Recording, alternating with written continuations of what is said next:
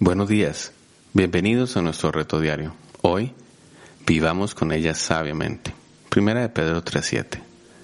Y vosotros maridos igualmente, vivid con ella sabiamente, dando honor a la mujer como vaso más frágil y como coheredera de la gracia de la vida, para que vuestras oraciones no tengan estorbo. El apóstol Pedro quiso que los varones casados honraran a sus esposas tal como se les pide honrar al rey. Los esposos deben vivir diariamente con sus esposas honrándolas y protegiéndolas en todo tiempo.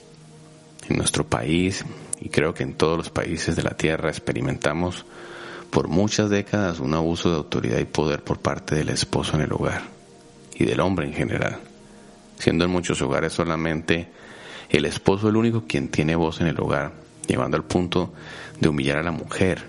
Y bajo ese contexto muchos varones han llegado al Evangelio y han llegado a confundir lo que significa la sujeción y el rol que a ellos les corresponde como esposos cristianos. Muchas veces se nota extremos dentro del cristianismo de hombres que no permiten que sus mujeres opinen, decidan y den un juicio de valor atribuyendo a que son ellos las cabezas del hogar y comportándose como tiranos. Por otro lado, encontramos hombres creyentes que han abandonado su rol dentro del hogar y han decidido que sus esposas tengan el control de la crianza y la dirección de sus hijos y el del hogar. Y es increíble, porque muchos hogares cristianos no saben cómo convivir a la luz de las escrituras en sus hogares. Es importante que el varón conozca su rol y la forma como debe convivir con su esposa día a día.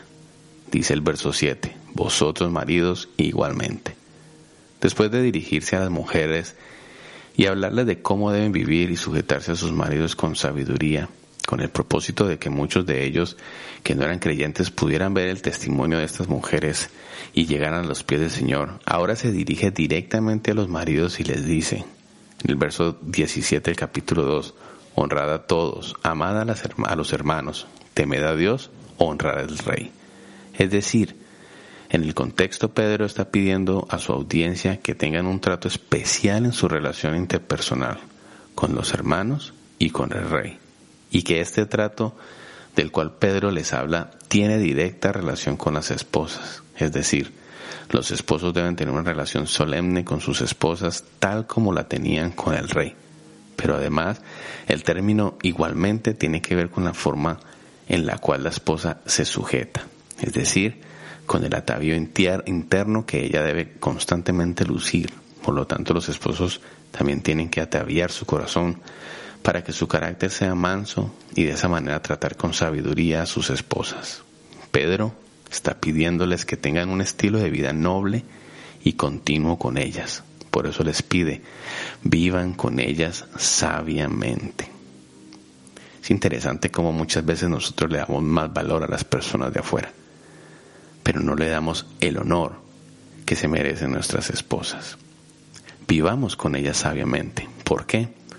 Porque las esposas merecen honor. ¿Por qué? Por su delicadeza, porque son un un vaso frágil, dice el Señor. Los maridos deben de amar a sus mujeres como a sus mismos cuerpos. ¿Por qué? Porque son herederas, son coherederas de la gracia de Dios. La mujer no solo es un vaso frágil, sino que también el varón tiene que entender que la mujer es coheredera al igual que él. ¿Por qué? ¿Por qué más? Porque por la libertad de oración para el varón, para que nuestras oraciones no tengan estorbo. Si el hombre no cumple con estos requisitos, dice la Biblia, la esposa estará tranquila. Por lo tanto, su relación se verá quebrantada. Una relación quebrantada entre esposos interfiere en una íntima relación con Dios. El vínculo de amor incondicional entre esposo y esposa es análogo al vínculo de amor entre Dios y nosotros. Y esto es muy importante. ¿Por qué? Es importante tomar en cuenta que un esposo que no da honor a su esposa no puede tener un tiempo de oración genuino y conjunto con su esposa. De manera que si los esposos creyentes no tienen una correcta vinculación, eso será motivo de una obstrucción entre su relación con Dios. El hombre cristiano debe tomar sumo cuidado en su trato con su esposa, porque eso habla de su relación con Dios. El esposo cristiano debe entender que su esposa es parte de él y por lo tanto debe respetarla, honrarla y darle seguridad. Usted no debe ser un machista ni un dictador en su hogar, pero tampoco debe ser un descuidado.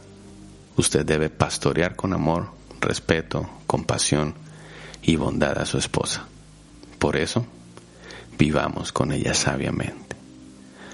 Oremos. Amado Padre Celestial, te damos gracias Señor por tu palabra. Tu palabra dice, maridos, vivan con ellas sabiamente, sabiamente. Señor, danos esa sabiduría para que nuestras oraciones no tengan estorbo.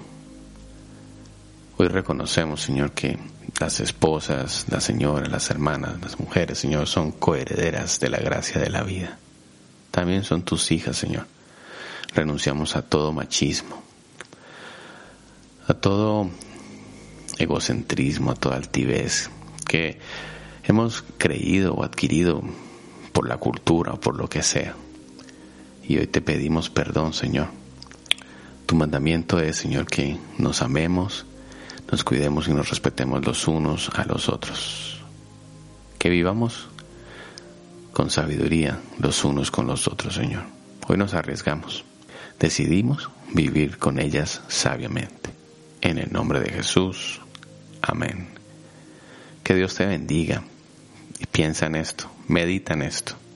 Eso es un llamado no solo para los esposos, también es un llamado para las esposas. Vivamos con ellas sabiamente.